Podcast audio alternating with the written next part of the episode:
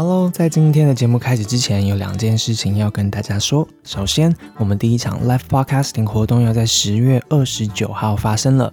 之前东京奥运的时候，大家很关心运动员心理健康的题目，我们做成了专题。这些背负着夺牌压力的运动员们，他们内心跟外在是怎么样寻求支持的？国际间跟台湾国内又是什么样子的情况？有什么样子的差异呢？我们记者们做了蛮大规模的专题，所以当天活动呢，我们会邀来记者、题目的制作人以及神秘嘉宾，跟我们一起现场录音。我们开放了三十个听众的名额，一起参加我们现场录音的过程。你可以在现场发问，也可以直接的跟运动员们说说你的想法，或是你有什么跟他们要说的话呢？当天都有机会直接录下来哦。报名链接在本集节目的资讯处，赶快把握机会。第二件事情，本周是第十九届台湾同志游行，取名为“友善日常”的这一届游行非常特别，它是全线上进行的，所以不管你在世界的哪一个地方，都可以上官网。十月三十号下午两点，一起开始这一次的游行。有四个频道的内容，可以让你看见不同性别认同的故事，我们一起走上彩虹。以上的报告，我们十二月二十九号 Live Parks 活动见喽！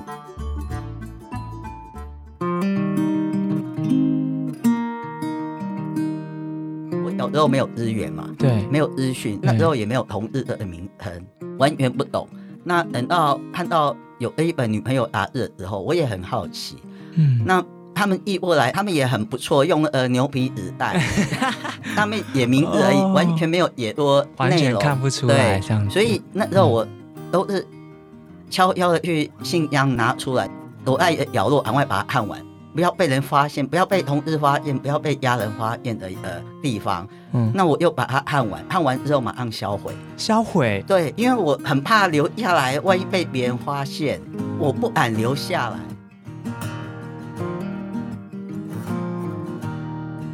Hello，你好，欢迎收听由独立媒体报道者所直播的 Podcast 节目《The Real Story》。在这里，我们透过记者跟当事人的声音，告诉你世界上正在发生的重要的事情。今天要录这一集呢，其实是我们一直很想要做的题目跟一本书。这本书叫做《阿嬷的女朋友：彩虹手女的多彩青春》。如果有在听我们节目的，其实知道长期以来我们做了很多不同的性别认同的相关的集数，主要是希望在这个多元的社会里面，让大家去理解不同样的性别认同的人在这个社会里面生活的样貌，然后他们遇到的情况。但其实蛮可惜的事情是，过去我们一直没有听到是关于呃所谓的女同志这样的群体他们的生活，更何况是如果他们的年纪稍微长一点的话，过去他们在台湾是怎么样子的存在，然后他们在不同的年代，在我们所在的这个城市啊。这块土地上面呢、他们过的生活是怎么样子的呢？推荐大家去看这本书，因为这本书里面描绘出的那个世界让人相当的向往。书里面有十七位。五十五岁以上的所谓的老拉，或是拉子，或是女同性恋的认同者，他们的生活从呃很早期的台湾的年代到现在这样子的转变，他们的交友的方式啊等等的，其实蛮精彩的，也可以让你重新认识一下这块土地。那今天我们很高兴可以邀请到这本书后面最大的一位推手之一，就是来自于同志咨询热线的志工，我们都叫他痛。痛要不要先跟大家打声招呼？大家好，我是同日娱乐宴协会的义工，我叫同平安。同平安，对，啊、呃，我们就称你为痛。痛要不要告诉大家一下这本书对你来说的意义是什么？呃，我觉得人一辈子要做好一件事是最重要的。那我觉得说这一本书对我来讲，我觉得把它做出来又是一件非常重要的事情。尤其是台湾目前还没有这一本书，嗯嗯嗯嗯。除了志工之外，其实这本书跟痛自己的性别认同是相关的嘛？对对对。最早要溯源的话，这个念头是怎么出来的？为什么要做一本集结五十五岁以上的女同志故事的书？那个念头哪里来的？起源在于我二零一零年加入热线嘛，那那时候热线出了一本《彩虹流年巴士》。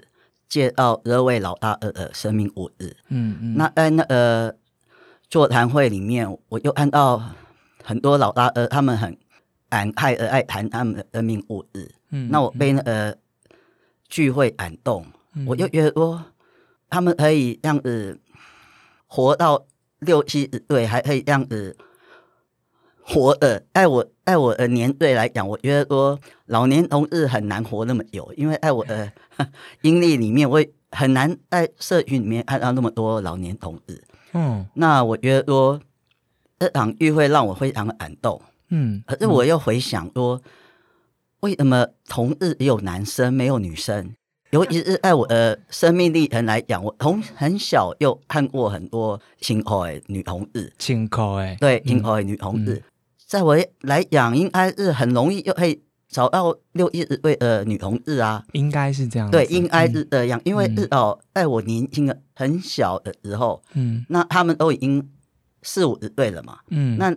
你如果我在长大之后，尤其是我进入二群都已经四十几岁了，嗯，快五十岁了，那我觉得说要找六七十岁，那应该非常容易啊，嗯，那为什么他们都没有出一本手拉 就是老年女童日的书？哦，我那时候又觉得说有点可惜啦，所以又在老红小组里面就提出来说，我们日不日也要做一本女同志的生命五日？了解。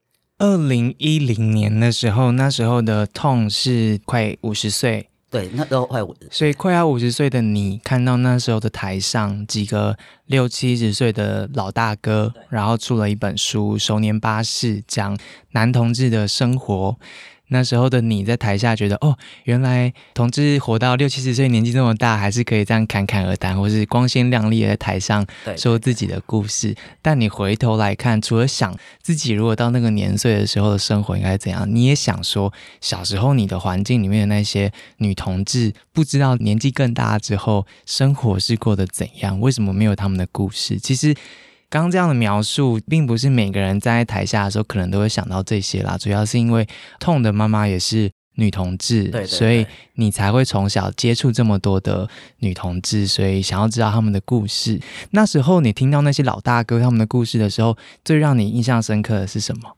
让我印象最深刻是说，他们因为那个年代，因为又是男生嘛，有传宗接代的压力，嗯、所以很多大部分的男生。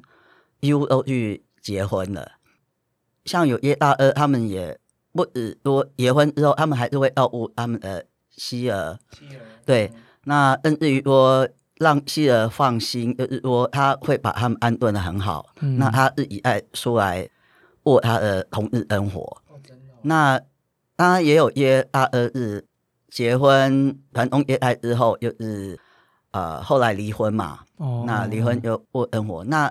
书翁也有一位大哥，他就是因为他是独子嘛，有尤其是他妈妈又年轻又守寡了，他又独子，在他还没有结婚之前，他又有一个男朋友，可是男朋友还是鼓励他去结婚，因为要完成他们家的传宗接代的任务。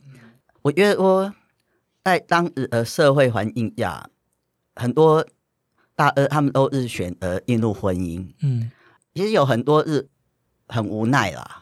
并不是说很乐意的，我哦又可以娶老婆，又可以过同日生活。其实对他们来讲，这又是一个蛮无奈的选择。其实听起来，男同志在那个时代，男生嘛，传宗接代是最主要的呃核心的压力来源，所以。那时候看起来，大家很多选择进入婚姻，然后把该做到的事情做一做，然后真的年纪大了之后再回头来做自己。不过，这当然中间也可能错过了很多，或是说，呃，牺牲了，或是影响到了其他人的生活了，造成了一些烦恼啊，等等等。那女生呢？女同志在你看到这本书，因为其实你那时候许愿想要做这本书嘛，你做下去之后看见什么？在大家心里面压着最大的那块石头是关于什么？其实最大的石头就是出位压力嘛。在我访谈呃大爷里面，因为我们定位在五十五岁以上，所以这些大爷又都因过戒严的时期。哦、那戒严社会风气非常的封闭，嗯，那资讯也很少，所以大家出位压力很大，也不太可能让日野压人或者是。朋友，甚至于同事知道说自己喜欢女生之类的，嗯、很多大爷会因为这个缘故选择职业上会有很多不同的方向。职业哦，对，因为你跟别人相处，你很容易出位嘛，所以他们会选择一些自己做生意啊，或者是做劳力啊，尽量不要跟跟别人有太多的接触，真的哦，或者是不要看人脸色之类的。我们其实很难想象，在那个戒严时期，作为一个女同志，她的生活是怎样。但其实书里面有稍微提到几个阶段，她们各自找到什么样的方法交朋友啊，或是还是可以有一些自己的娱乐啊，或是做自己的空间啊。这个我们等一下可以来聊一聊。不过，我想先再次确认一下，你那时候许愿之后到完成，其实是花了八九年的时间，对对对，所以是很困难的，是不是？因为我一零年提出来的时候，因为我们小组里面只有两位生理女一欧嘛，嗯、那我们没有办法请男同志去访问女同志，所以原则 啊，哎，为什么？因为有些问题男同志问出来的话，女同志好像不方便回答或怎么样。在这两本书对啊不同是，从二零八日那一本书，几乎每个大二都有谈到性的方面的。故事哦，那女同日 A 本几乎没有谈到，很少哦。而且男同日的成长环境跟女同日又不一样，所以很难去由男同日去访问女同日。所以我们又到一二年的时候，组内女应义翁比较多的时候，我们就开始寻找对象。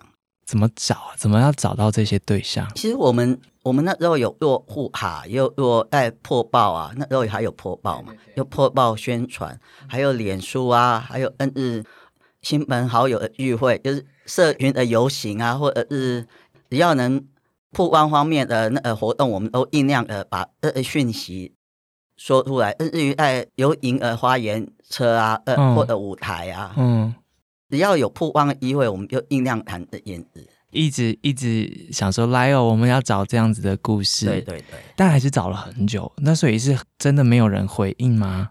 其实我们刚开始找的时候，因为在我们一般的云上很少会看到超过五十岁以上。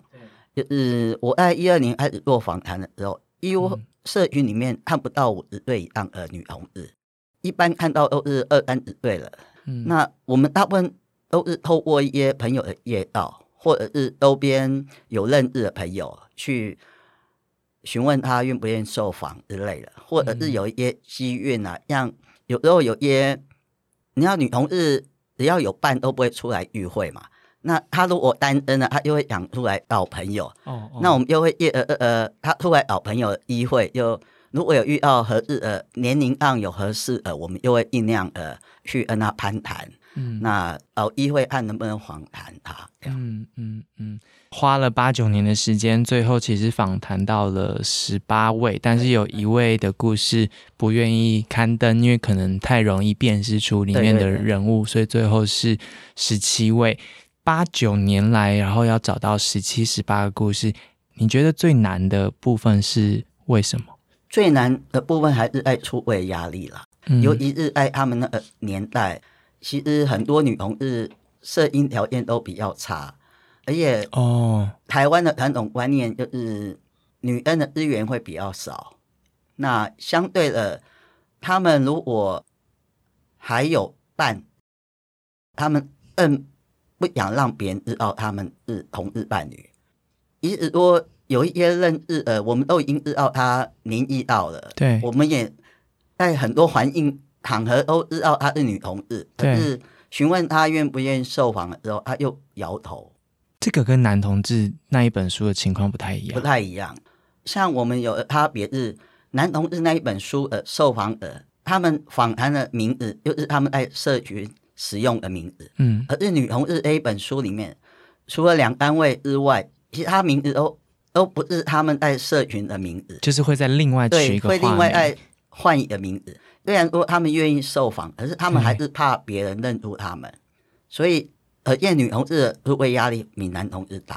对，我觉得这个一般人其实很难想到这件事情对，尤其是在嗯，你知道现在可能很多二三十岁的人会觉得，在台湾作为一个同志，感觉好像除了家里面之外，在社会上面可能没有太多的阻力。可是听起来这一些书里面的这些对象或寻找这些对象，他们都已经五六十岁了。事实上，其实是他。可能不是需要面对家里面的压力呀、啊，或是不那么直接的要承受长辈的这样子的压力，可是他们还是没有办法站出来。他们呃无法出位的原因是，因为我们会觉得说他们已经六七十岁了，应该父母可能也也不在了，应该可以出位了。对啊，而实际上他们会说，他们还有兄弟姐妹，他们还有侄儿侄女，他们还有一些亲戚朋友。所以他们的突围压力是整个社会给他们的压力，因为男同志他如果不结婚，他的突围压力是家族的压力，嗯，可是女同志是整个社会给他们的压力。这其实就是性别这件事情在每个社会文化里面的那个承受的这些重量，其实是集体。听起来，女同志除了是同志这个标签之外，还有女性在这个社会里面相对来说比较弱势的那一部分也压在他们身上，这是双重的的压力压在他们身上，所以开口是一件很困难的事情，但还是让你完成了，花了八九年的时间 让你完成了这本书。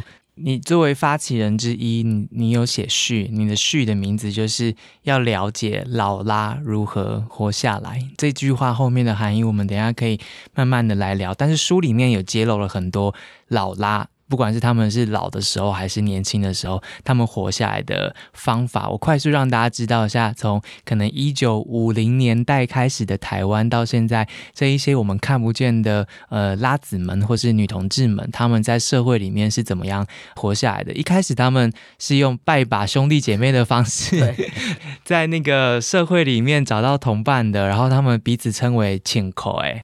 结群成党在呃什么台北桥哦附近，大家有自己的地盘，然后一起玩，一起把妹，然后一群这样请客，而且那时候流行穿白色西装，是不是？哦，那只是他们那一群喜欢穿白色。哦、不同群有不同的打扮的方式啦，但总之你可以脑袋中出现这样子穿着，那时候没有所谓的窄版西装，也没有所谓的女版西装，那时候就是西装，穿着西装裤的这些请客诶，呃。生理女性，然后成群结队的在某些地方骑着脚踏车把妹啊，或是聊天啊，过生活。是一九五零年代的时候的台湾。那后来随着美军的消费文化进来了，一九五零年开始到一九八零年代中间这一些美军进来消费之后，就带入了这些 T 啊、婆啊的概念，然后也出现所谓的 gay bar 这样子，然后有一些美式酒吧会有表演的场合嘛。所以书里面有一位蛮经典的人物。黄晓宁就是在这样的美式酒吧里面唱歌的，她是一个女生，生理女生，可是她唱的是猫王啊这些的歌曲，对，所以那时候在台湾有这样子的，我觉得现在很难很难想象，在那个年代其实就有这样一个人物，你们有去采访到他，对不对？对，黄老师，其实我们那时候接触他的时候。呃，其实我还没有进入社群的时候，嗯，我又听过他的名字了，很有名哦。他是以前的歌星啊，哦，我们台湾的二音。他后来就是去美国，在那边定居。嗯，那是我们在访谈的前几年，他才回来。嗯，那回来刚好有机会又认识他。他的故事很有趣，诶，他说他在唱歌的时候，然后是美军跟他说：“你就是 Tomboy。”对对对。所以他的认同的那个起点，其实是他的观众告诉他的。对。然后他后来去到了美国，然后才认识了原来女同志的社群的文化的认同后面的这些内涵，这样子。在台湾，因为那时候的资讯没有那么多啦，嗯，所以原则上很多资讯都是从国外传过来的。嗯。那在我们访谈的过程里面，我们也发觉说，像黄老师跟我妈妈他们的年纪又差了快十岁。对。我妈妈他们是都日本教育嘛，日本教育。那黄老师他们都是国民党来台湾，对，是公教人员的后代，哦，所以他们比较有资源可以做一些他们想要做的事情，哦，而且他们的资讯就是他们的学历也会比较高。嗯，那我们在访谈的过程里面也有一些大爷，他们是大学毕业又出国了，嗯，就是等于说逃离台湾，逃离家庭啦，他们还可以做自己啊。嗯，所以原则上，我觉得越年轻的同志，他越有资源，他可以越知道他想要做什么。嗯，可是越前面的，像五零年代那个时候，为什么会成群结队？因为他们是也要保护自己，因为以他们的外表，哎那个年代很显眼，很显眼，也很容易招了一些不好的事情，嗯、所以他们又要又类似说，他们要去学一些防身术啊，或者是大家出门就是互相结伴啊之类的。你有特别问他们那时候承受这些风险吗？对他们来讲，他们并不觉得是风险，那是他们的生活。因为呃，他们那个年代很多都是从东南部来台北工作，嗯，就是大概十五六岁，嗯，他们为什么会寓意在台北桥？因为台北桥在台湾有超过一百年的历史，嗯，也是台湾最古老的一座桥，嗯，它是连接台北日恩三重，所以那时候只要你东南部来台北工作，都会在。寓于在台北桥下，oh. 那边会有一个工作的夜道，就是帮你夜道工作啊，或者是什么一些外派之类的。Oh. 所以他们大部分东南部来了，刚开始来都会寓于在台北桥。了解。那又刚好又有一位大爷，他家也住在台北桥附近，oh. 所以又他们的寓意点就会以呃那个大爷家成为一个寓意点，嗯，所以又变成一个。大桥头十三太妹这样，大桥头十三太妹，所以他们没有直接告诉你说他们那时候可能被欺负啊，或是遇到了坏的事情，因为书里面没有特别写这个。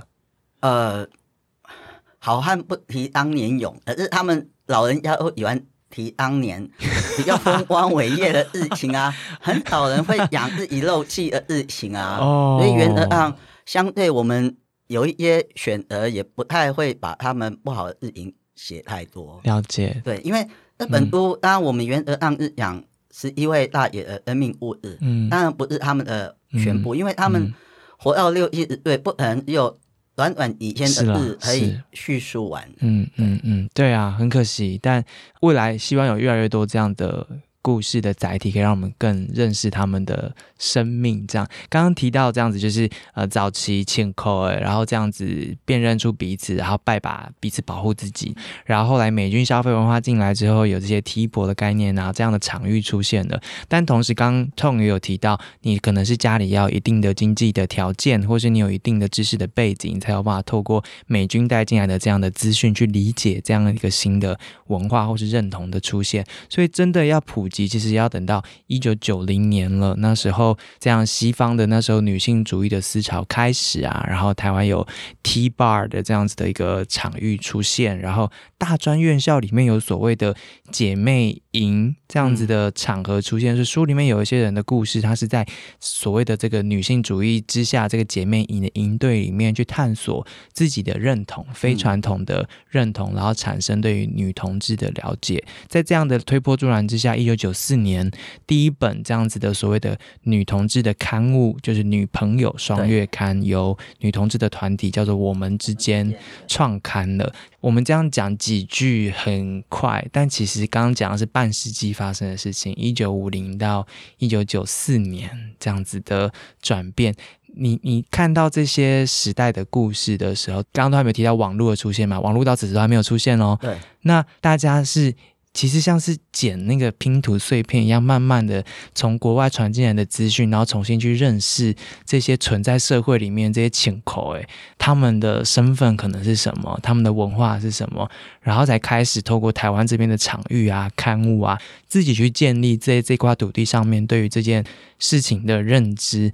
你们在访这些故事、这些前辈的时候，有。看到他们是怎么样在这一些碎片式的资讯，或是这些报刊啊、这些书信之中，他们是怎么样找到彼此，然后开始串联出现在的呃我们所认定的这样女同志的群体的？他们那个过程是什么？其实我觉得呃，每个大爷他们他们的恩命过程都不太一样。像刚刚提到呃女朋友杂志那一本书出来的时候，其实我都已经快三十岁了，其实。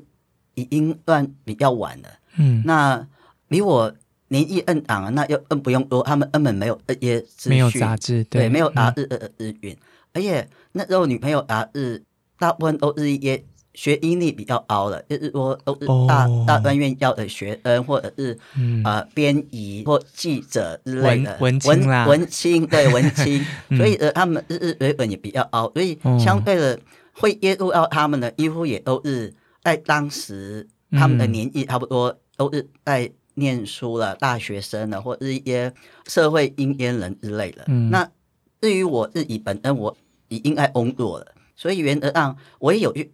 看到 A 本杂志的出版，我很好奇。你第一次看的时候感觉是什么？我有点害怕，因为虽然说我妈妈是女同志，可是我也有出位压力。我怕我的同事知道我是喜欢女生，那我也怕我的弟弟他们知道我喜欢女生，嗯、所以我我是从小又隐藏自己喜欢女生的呃呃性向。我在当时又跑去邮局入了一个信箱。哦，你为了买这本杂志，还要先去租一个邮局的信箱，对，一个月付三百块，就是租了信箱。哦、那虽然说我那在当时我还没有交女朋友，可是我我还是会好奇同性恋是怎么怎么构成的，因为在我小时候，我是觉得说好像全世界只有我跟别人不一样。哦，真的，因为那时候小时候我我很小的时候，我也不知道我妈妈是同志，哦、我是后来读国中、高中的时候，我才。确定说她是同志，嗯，因为那我小时候没有资源嘛，对，没有资讯，那时候也没有同志的名称，完全不懂。那等到看到有 A 本女朋友杂志的时候，我也很好奇，嗯，那他们译过来，他们也很不错，用呃牛皮纸袋，他们也名字而已，完全没有写多内容，完全看不出来，对，所以那时候我都是悄悄的去信箱拿出来，躲在角落，赶快把它看完。不要被人发现，不要被同事发现，不要被家人发现的呃地方。嗯，那我又把它看完，看完之后马上销毁。销毁？对，因为我很怕留下来，万一被别人发现，我不敢留下来。我不晓得是丢掉还是还是撕掉，我也忘记了。那你现在想起这本杂志，你会想到什么？是它的封面的风格吗？还是里面的照片？还是里面的专栏？还是什么？我到现在想到，我觉得。一本杂志很有趣，是它里面几乎都是拼贴，他们也是用杂志，而是他们里面的图案或者是一些广告或者什么，几乎都是用拼贴的。哦，真的，就是很手工。嗯、我会觉得我，因为我后来我、哦、我自己本身是学网澳的嘛，嗯，所以我觉得说他们是很困难的，克难现在来讲是非常困难。嗯、那时候对他们感觉是他们出。很慢，我常常在等他们 等他们出来。而且那时候，呃，因为通讯没有那么发达，对，他们那时候是有到底说要有那种一年的订户啊，或者是怎么样，我也有订了。可是我后来发觉他又译了两三本，后来又没译给我了。哦哦哦，我不晓得发生什么日。对，而且在当时我也不敢也硬问他，也不敢，所以又不了了之。后来就。没有看到，其实我看到应该不会超过五本吧。哦，真的哦，对哇，听起来他们出版压力也是蛮大的。这本杂志那时候有交友的功能吗？对对对，那时候有，有哦。呃，那时候我们很多杂志不只是女朋友杂志，是像呃姐妹杂志啊，哦，或者是什么电影杂志，后面都一定会有一些交友的。真的哦，对我我那时候特别会去翻，嗯，可是那时候很奇妙，就是说他们的。交友方式都写得很简略，几岁啊？几岁？哦，大概住哪里啊？好，那就是他们的兴趣这样，兴趣就这样子没有了，就这样。对，那没有照片，完全没有照片，就以行日而已。那如果你要认识他，你觉得说，哎，呃，你蛮有兴趣认识他，你就写兴趣呃信箱，就是女朋友他们有一个专门的信箱，哦，你也去那边，他会帮你转信。天哪！所以不是说你直接面对那呃笔友。你是要借着女朋友帮你转信？你有写过吗？我没有，因为我我又很害怕认识人，因为我很怕说别人知道我喜欢女生。你说那时候三十岁了还是这么害怕？对，其实我是到四十几岁我还比较勇敢一点的。嗯嗯，所以你的第一个女朋友不是从杂志来的？嗯，不是。其实。我们的相遇其实也很奇妙，我一直都觉得说我不可能结婚嘛，因为我们那时候日运就是你要结婚就是一个男人一个女的才能结婚，所以原则上我一发觉自己喜欢女生之后，我就想完了，一辈子不用结婚了，所以我就想说好吧，我又一辈子孤单一个人嘛。对，我看你写这句话，我好难过。你说从小就知道自己喜欢女生，但也清楚自己会孤单一生。对，因为那时候资讯没有像现在啊，而且那时候我们甚至于很难看到两个女恩恩活一辈子。嗯，所以原则上，因为我又不喜欢男生啊，你有试过吗？我有试过吗？有很多人会问我，我嗯，很多日营不是你试了，你还知道你不行，因为我从小又恩男生一起玩，嗯，所以我蛮清楚男生的状态。那有男生喜欢你吗？当然有啊，那怎么办？有时候还是长得很可爱。我不是那个意思，我只是只是想知道有没有男生就是有那个勇气想要跟你告白。有啊，我高一的时候，嗯，我妈妈就已经帮我相亲了。你妈妈帮你相亲？对，因为她你的女同志妈妈帮你相亲。对，因为她就是有朋友介绍嘛，就是说，哎、哦，她有个弟弟啊，呃，您一到了还没有还没有女朋友，要不要介绍一下你女儿啊之类的。嗯。我那时候跟我妈妈讲我，这是唯一的一次给你做面子。高一耶，对，高一哦，那时候去了，我只跟他吃了饭，根本没讲过话，他又说要订婚了，我又觉得说太扯了，所以马上预约。哦，所以他妈妈说什么？没有，妈妈只是要我去应付一下。啊，应付了就要求婚呢？对啊，所以你就知道说以前的那个观念是多么的封闭，你要邀朋友的管道也很少，好不容易看到呃你喜欢的，你就。迫不及待要赶快结婚之类的。哦，那当然，那时候对方也有说，等我高中毕业再来结婚，就先订婚。嗯，我就觉得说我根本不喜欢男生，我根本连他是谁我都不了解，我还跟他订婚，不可能，就预约掉嘛。那后来，嗯、因为我高中又开始打工嘛，也有一个同事要追我，他又约我看电影啊。男同事，对，男同事。那我又有一点害怕，可是我又不好意思预约他，所以我就跟他讲说，嗯，呃。我可不可以约别人一起去啊、哦？好聪明哦！对，嗯、而且我又约了一个我日后那个女恩喜欢他的人，所以又一起约去。转身变成媒婆。对对对，我 我以前都会用这种很婉转的去预约别人，或者是去逃避一些事情。哦，因为我也不能跟我同事讲过我不喜欢男人啊，开不了口。你跟你妈妈是有直接坦诚的讲这件事情吗？就是妈，我就是。请客就是跟你一样女同志，我们不用要结婚，这是有讲开的吗？没有这样直接当面讲啦。可是我们在四十几岁都有一次我们的对话，就是因为我妈妈一直知道我喜欢女人，因为我每次交女朋友都会带回家，所以他也看过我历任女朋友。有一次我们在聊天的时候，他就说：“我以前交女朋友都不用花钱。”这句话又很伤我。我就觉得说，什么年代了，交女朋友不用花钱？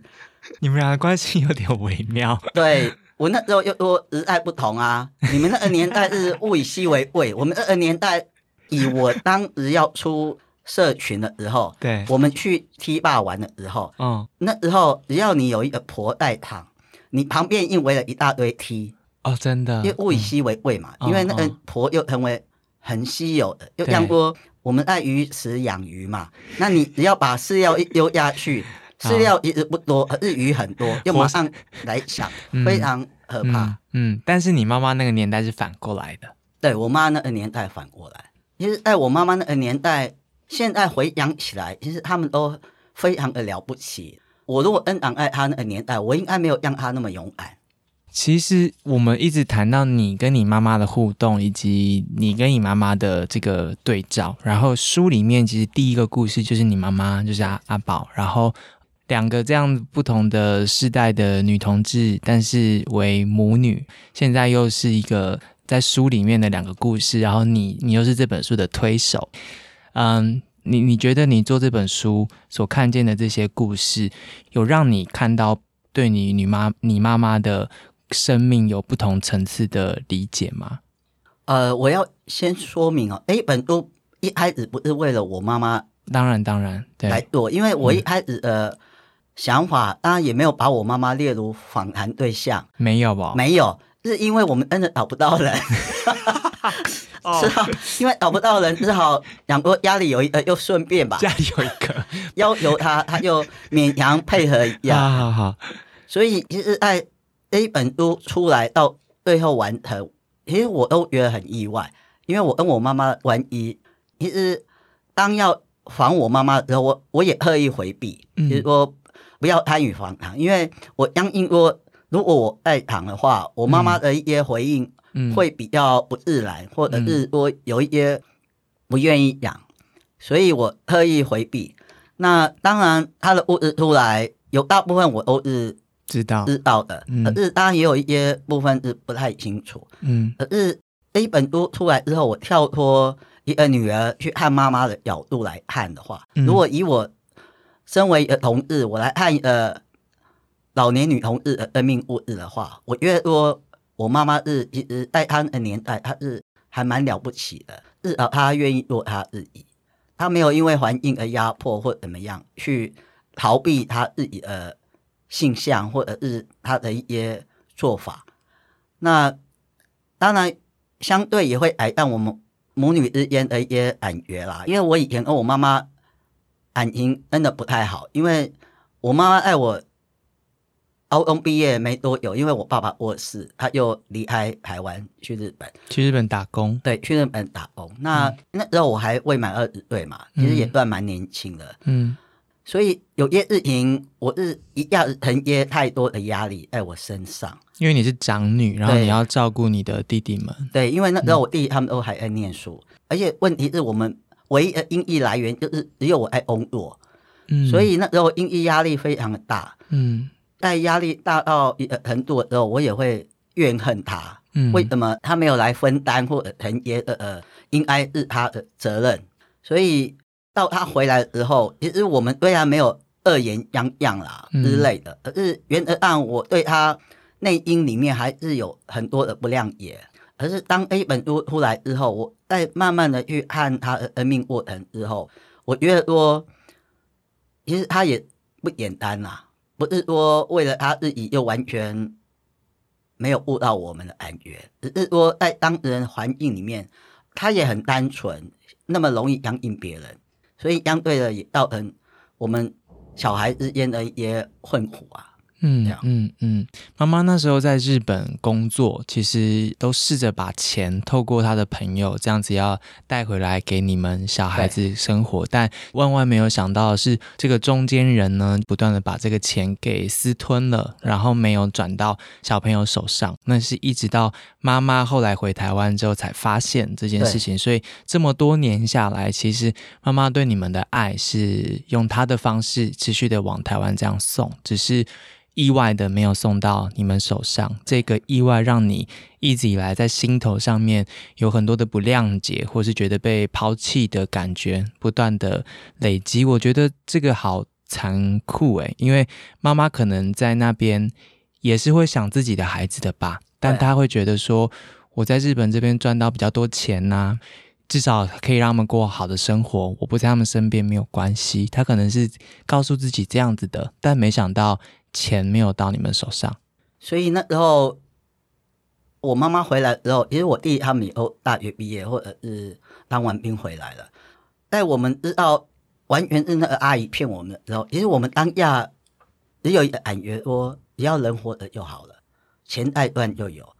当然回想起来也会觉得那个阿姨很可恶啦，真的。以现在来讲，如果以现在我知道这件事的话，我因为。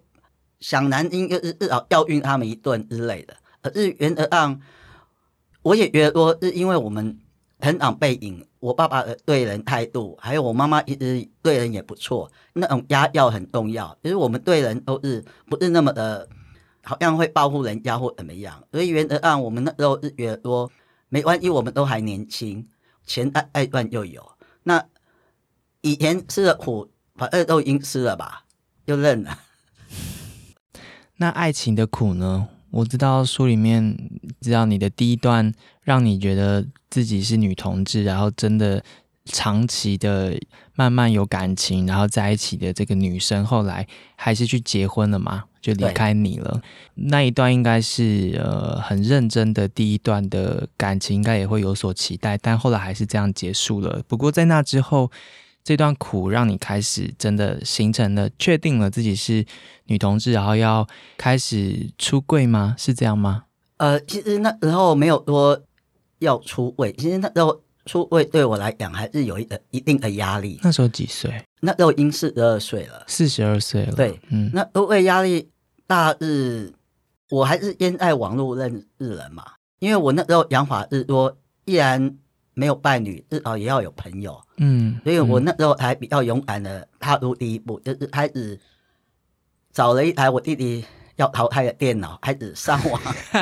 二零零三年的时候，有网络的世界了。对，就开始上网去搜寻女同性恋，可是那时候资讯还是很少，就是有一些部落呃之类的。嗯嗯、那我就看看别人的文章，或者是他们会转贴一些社群的消息，我又看一看。嗯，那等一段时间觉得我，哎呃，版主还不错，又约出来见面。慢慢聊，慢慢聊，就是慢慢的扩大，扩大我的交友圈。我那时候还会特意避免跟女同志认同婆的交往，因为我会很害怕别人误会我好像要对他。诶，纯交友？对，我就是纯交友，所以我那时候会特别挑他们自我认同是 T 的，就跟他们有来往这样。因为我本身是一个怕麻烦的人，我怕说万一我约他出来见面。因为他以为我要追他，可是我一开始没有呃意思，我不是要邀伴侣，我是要邀友。嗯嗯，其实，在那个时间点的呃女同志社群里面，也有一些自己的网站啊，然后有一些交友社群的这样子的出现，然后甚至后来，当然大家都知道了嘛，到有手机、智慧型手机之后，就有交友 APP 啊这一些。其实现在的所谓的同志的交友的工具，就跟非同志或是所谓的顺性恋，大家其实都差不多，差不了太多，各种可能性就开始出现啦。那四十二岁才开始进入这个社群里面交朋友，那当然后来还是会有一些感情啊这些的出现。不过你比较特别的事情是，你也加入了热线，成为志工，就是你不是只来交朋友而已，你是想要跟这个社群的倡议者多做一些事情。那时候是为什么？其实那时候会来热线是一个意外啦，因为我进二群的时候是大概。二零零三年、零四年的时候，嗯，那时候我是在呃性别人权协会当义工，嗯，其实那时候又有听过热线 A N 团体，呃，是当时呃环境里面，我一直觉得热线又一个男同志的团体，跟我没有关系，嗯嗯。那是后来几年后，因为我有一段时间就是脚受伤了，嗯，那受伤就是没有示弱，嗯，那我有呃很好的朋友，就是我。进二云又认识了一个好朋友，嗯，他又问我说，呃，愿不愿意来热线上课？嗯，就是那时候有接线的培训，那我就想说，反正我那时候也没日做啊，嗯，就想说好啊，又来上安课也不错，所以那时候还开始接触热线，嗯，但一做这个职工也做了七八年，十二年，十二年了。从接电话开始，然后到老同小组，然后艾滋小组，在不同的小组里面都做一体的倡议或是志工的培训跟协力嘛。对对对，为什么要做这么多？呃，我那时候刚开始我是上课嘛，就是夜店的培训的上课。那上到一段时间的时候，我又听说有台湾猴年八日一日游，就是老同小组办的。老同小组办的熟年八日一日游。对，对我那时候就想说，哎、欸。应该跟同日们一玩，应该蛮有趣的，至少很热闹，至少很热闹。所以那时候又报名，因为我没想到说那时候报名只有两位生女女报名哦，嗯，他全部都是男同志，当然也有两位义翁是女性了。是，那回来之后我就觉得说，哎，太有趣了，哎，gay 真的太有趣了，还不错，娱乐性强，娱乐性强，讲话又有趣。那回来之后我就。觉得说，因为那时候我年纪差不多快五十岁了嘛，那我想说老同小组的议题应该跟我比较近，嗯，所以我就加入老同，嗯嗯嗯。那在同年，我后来成为接线志工嘛，接线志工，对，嗯。那因为我们的艾滋培训，虽然我们有上课，而是当然有些讯息是不断的一直更新，嗯。那我觉得说，在我们回应。打电话来问艾滋方面的问题的时候，如果我们的回应是有问题的，嗯、那相对会让 Holder 有一些不好的感觉。我那时候觉得如果我要加强我自己的艾滋资讯，嗯，所以我就去参加艾滋小组，嗯，对，嗯嗯，没想到一进入社群之后，就这么的深入在社群的工作里面。主要是有同伴团体里面，你又可以吸收到资讯，那对我本身来讲是蛮重要的。同伴的感觉是什么？对你来说，就是你有一个生命共同体，就等于说你不孤单。因为我从小，当我发现我是喜欢女生的时候，我觉得我是孤单的。当然，原则上我的求学或者我的工作，我的环境都是友善的。可是相对，我不敢在他们面前说我喜欢女生，又等于说我的生命有一块是他们不知道，对我来讲是蛮重要的一块，是我不敢跟别人讲。可是当我来到乐宴之后，我发觉每个人只要你愿意跟他谈，他都很愿意把他的生命故事跟你讲。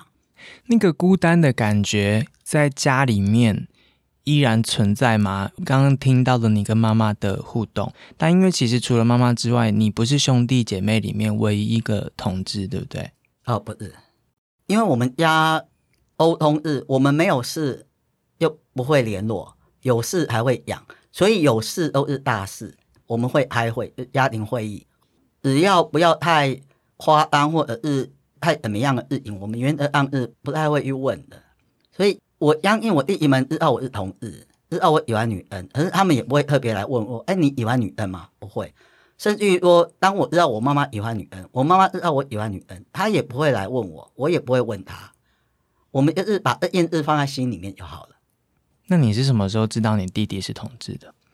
他高中的时候就知道了。二弟嘛，对，他高中的时候，我发觉说，怎么一个男孩子，他每天穿的皮鞋都要每天都要打蜡，而且每他的衣服都烫的很很平整，很讲究，很讲究，而且他出门也都是会特别打扮，嗯，而且相对的，他的同学来也都很娘，就是很稀。我们那时候是说很稀啦，嗯。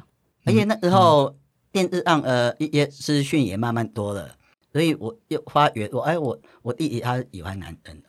你没有你没有跟他说什么？没有，我们不会特别为了这件事去讨论，因为那是他的生命，他要自己过。他也知道我知道，可是我们不会又说他喜欢男生这件事去做讨论，而是他要出去玩或者他要去哪里，我们都会讲。因为我们都是会沟通，讲什么？讲过他要去玩啊，他要去哪里啊？去台北或者去高雄去哪里这样？可是他不太会去讲说他去交男朋友。在当时应该他也没有男朋友，他就出去玩而已。所以他是怎么告诉你他生病这件事？因为他他都会定期去捐血啊。哦，他就是捐血之后，就是通知他说他有艾滋这样。那是他几岁？他那时候应该还没有单子吧，我忘记了。但后来就蛮严重的。对，因为他那时候跟我讲的时候，我还有陪他约看医生嘛，就是性硬黄裸，又陪他约一两次看医生。对，那是后来他有一次比较严重昏倒之后，又开始在家休养，又没有工作了。那等到第二次在东澳医院又，又又入院嘛，入院一段时间，大概两三个月吧，就过世了。两三个月中间，你们有什么样子的对话吗？或是你有跟他说什么？他有跟你说什么吗？没有，他那时候其实他那时候在医院的时候，医务又等于说行动上又比较没有那么自由，因为又等于说有些功能又比较丧失，而且那时候因为因为有疗法还没有出来，所以原则上很多医疗都是实验性，就是每天要偷午睡啊。所以他又每天都躺在床上没有办法动，因为我那时候跟我妈妈轮流去照顾他嘛，所以有时候我去的时候，就会呃让他坐在轮椅上，推他去外面晒晒太阳之类的，那又跟他聊聊天，其实几乎没有太多的对话。我看到你说他跟你是呃感情比较好的，比较紧密，因为你们一起照顾呃家里面的更小的弟弟们。对，那。蛮难受的。如果是我的话，看着那两三个月他的状况，对。不过我觉得说，其实等的过程里面，从他开始发病到卧室，应该也有一年多两年吧。其实我们都有心理准备啦。因为当他跟我讲过他有艾滋的时候，我只跟他讲好好照顾自己这样。那当他要卧日的时候，他又跟我讲一句话，就。好，到吴妈妈这样子，其实我们因为我们的对话也不多，就这样。他跟你差几岁？他跟我他三岁，三岁。所以那时候的你三十三岁，就也还没有出柜嘛？对，我那时候其实我那时候还没有出柜。对，看到这样的疾病在眼前，把自己的家人带走，然后关于这个疾病那时候的大家知道的事情很少，连医疗的疗法刚刚提到都还是实验性嘛，要抽骨髓啊这些，然后所谓的后来的鸡尾酒疗法这些都还没有出现。对那时候的你来讲，应该蛮。蛮震惊的嘛，或是说它会影响到你出柜或认同的过程吗？其实我不能说完全没有啦，因为验日对我来讲，当然我我跟我二弟的感情是最好，因为我们两个一起共同度过难度过难关，就是在我们家最最困难那一段时间，是我们两个慢慢撑起来。虽然说我爱工作上班，那。他那个读高中，他回来又开始煮饭、等你家里之类，就是我们两个度过那一段比较悲惨的那一段时间，所以我们情感是非常好。有什么事我们也都会商量。那在他过日的时候，其实我是觉得，当我们知道说他是艾滋的时候，我们那时候只是觉得那时候的讯息就是黑死病嘛，艾滋就是黑死病，一定会死，只是说。他的时间能多多有不知道，因为全部都未知嘛，所以那时候我们只能希望说他爱生病那段时间是舒服的，就是不要受太多的痛苦，那是我们祈求的啦，也没有奢望过一定会好，因为明明知道又又没有解药嘛，那他想要做什么我们就带他做什么，我们也没有太多能力可以帮他做什么，因为完全就是躺在医院嘛，你也没办法做什么。那他那时候在家休养的时候，也几乎都在床上，偶尔可以走动的时候，我们也尽量陪他这样。蛮辛苦的，就是从从你高中开始照顾弟弟们，然后妈妈不在身边，然后到后来慢慢自己长大，然后情感上面的互动、认同，进入社群，然后开始做志工。呃，虽然你说在这个社群里面或是做志工的过程当中，很多的陪伴给你很多的能量，但我想你自己生命里面经历的这些，也都影响了你在接线、接电话、回答问题的时候，或是在做老同小组的工作，或是在做艾滋小组的工作。你你觉得你自己的生命经验，在后来你做这些志工的时候，带给你什么样子的影响？其实影响。一定是有的，就像我一开始我在当接见义工的时候，我好像被我的督导盯个满头包。为什么？因为有时候很容易给 hold 了建议哦，很容易。我因为希望他不要走太多冤枉路，嗯、因为我从小的环境就是比较压迫吧，所以我都会尽量把事情弄得越简单越好。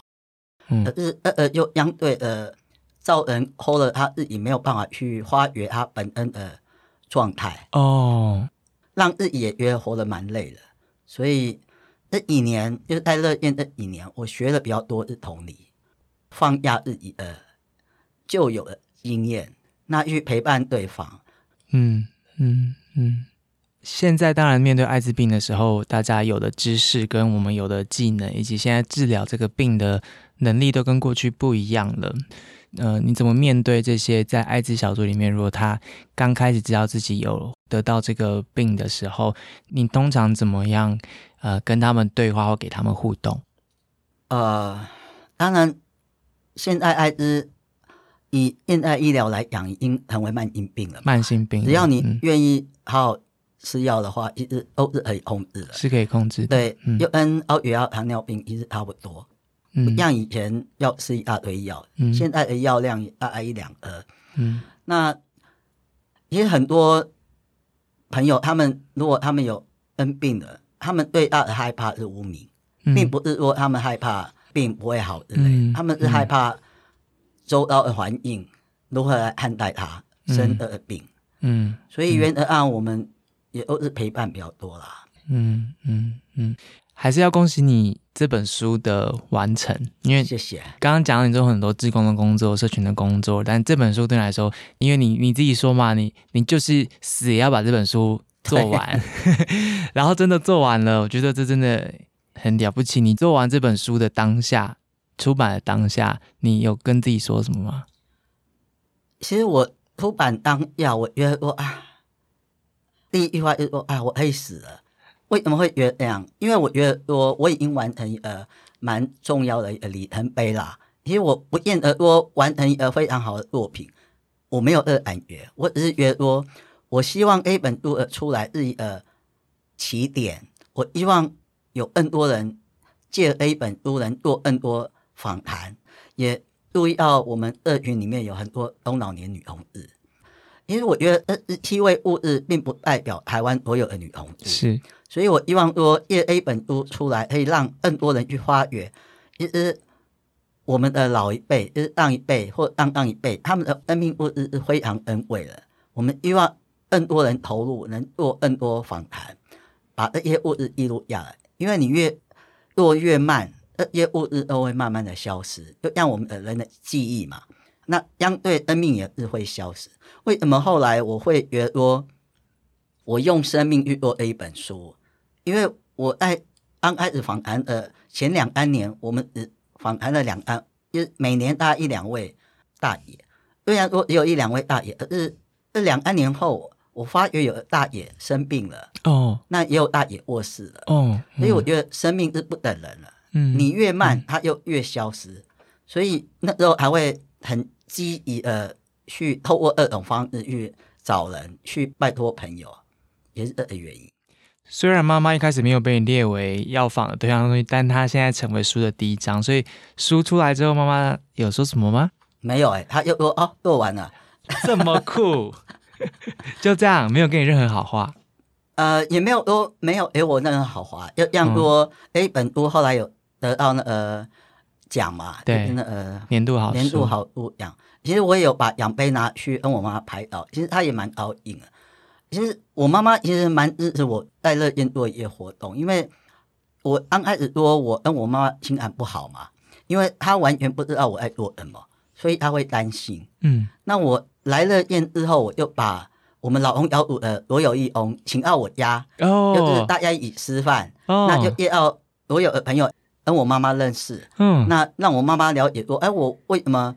常常安安半夜还不回家，跟跟什么人混在一起？嗯，就让我妈妈了解说，我爱乐燕到底做什么。我妈妈慢慢知道我啊，我都恩什么人在一起。那我回家之后，我也会常跟我妈讲，我哦，我们乐燕志伟怎么样啊？科威怎么样啊？嗯、就是大家的状态怎么样？就让我们两个有越来越多的共同话题。也是强迫妈妈直接加入老同小组了。嗯，就是说刚开始前几年她。行动比较自如的时候，他、嗯、他都还会跟我们参加手把，还有哇，真的对，这么棒，还不错啦。因为我们像像像朋友一样嘛，就有什么事又会互相聊这样。我在看这本书的时候，各种感触。然后我后来就是读到痛的这一章的时候，然后了解你的故事，嗯、然后看了其他专访之后，再重新看这本书的故事的时候，我有另外一种。感觉，嗯，就是其实你看，你四十二岁才真的进入社群，然后四十二岁之前都觉得自己一辈子孤单。那其实你现在自己也快六十岁，那这一本收了十七个五十五岁以上的女同志的故事，把生命经验有点像拼图一样啦，一个一个时代的断代这样子把它接起来了。我觉得，如果我是你的话，我在看这些其他人的过去，这这些生命的片段，跟他们那时候的生活，有一点在把我过去所错过或我不认识的那个世界，在它消失之前，然后透过这样口述的记录下来，重新去认识那时候，我一度觉得我没有同伴。或是一度我觉得我是孤单的，但其实那时候在我碰触不到的世界，我看不到那些资讯后面，没有网络的时代之下，其实有好多个群体存在，或是好多个灵魂在等待着被你认识，或是被这个世界理解。回头去看这一段每一个人的口述历史，其实就是让自己知道，原来过去的那一段那么长的时间里面，我并不孤单。对，我觉得从你的角度来看，看这些故事的时候，就一步一步把那个。孤单的那个黑暗就慢慢照亮，就能够理解说为什么你觉得它是一个生命等级重要的一个计划要要完成的，因为我相信。现在可能二三十岁的女同志不一定经历过那一段黑暗期，但可能还有更多没有办法站出来的他们，透过这样买书的这个方式，他是可以重新告诉自己，告诉以前的自己，我我不孤单的这样子。然后今天听完你跟你妈妈、你家人、你弟弟，然后你自己的这个摸索的旅程之后，我也比较了解你写序的这个标题叫做“想了解劳拉如何活下来”。我其实觉得你自己的生命就是在找那个活下来的那条路，然后今天很开心你愿意跟我们分享这条路上面你所做的尝试，还有可能跌倒的地方或是难过的地方。我觉得你讲的那个同伴的概念，毕竟现在时代已经不一样了嘛。我我自己也是男同志，所以我会觉得。如果有一天我们不一定一定要在某个社群或某个群体里面才找到同伴，而是整个社会都会给你一种同伴的感觉的话，或许有些事情我们不用等这么久一段时间才有办法去面对它，或是拥抱它，包括拥抱自己这件事情。所以，希望今天这一集可以给很多人找到同伴的感觉，或是让更多人理解，原来这个社会上面。对有些人来说，要活下去，或是要告诉自己不孤单，他得承受这一些，或是他得给自己很多的勇气，才有办法去踏出那一步。那希望有机会让这样的事情可以变得更容易一些。那相信这本书一定是一个起点，而且这本书已经三刷了啦。希望它的终点是什么？一百刷、五十刷之类的。希望大家有机会都翻翻这本书，一起认识过去这一段年代的。各种颜色的亮面，这样子。谢谢。热线的各式各样的小组的工作都持续的进行着，不管是线上的聚会、线上的专线，或是实体的聚会等等。如果刚刚听到的，不管是艾滋啊、老同啊，各式各样的事情，你觉得你或是你身边的人有兴趣的话，欢迎都到热线或是更多支持少数性别认同的社群里面去看看他们办的活动，然后加入他们。如果你还是觉得自己孤单，或是你觉得你需要一个勇气去找到同伴的话，这些地方都在等。你，谢谢你今天的收听，而且听到了最后，谢谢痛的时间，谢谢，下次见，拜拜。拜拜。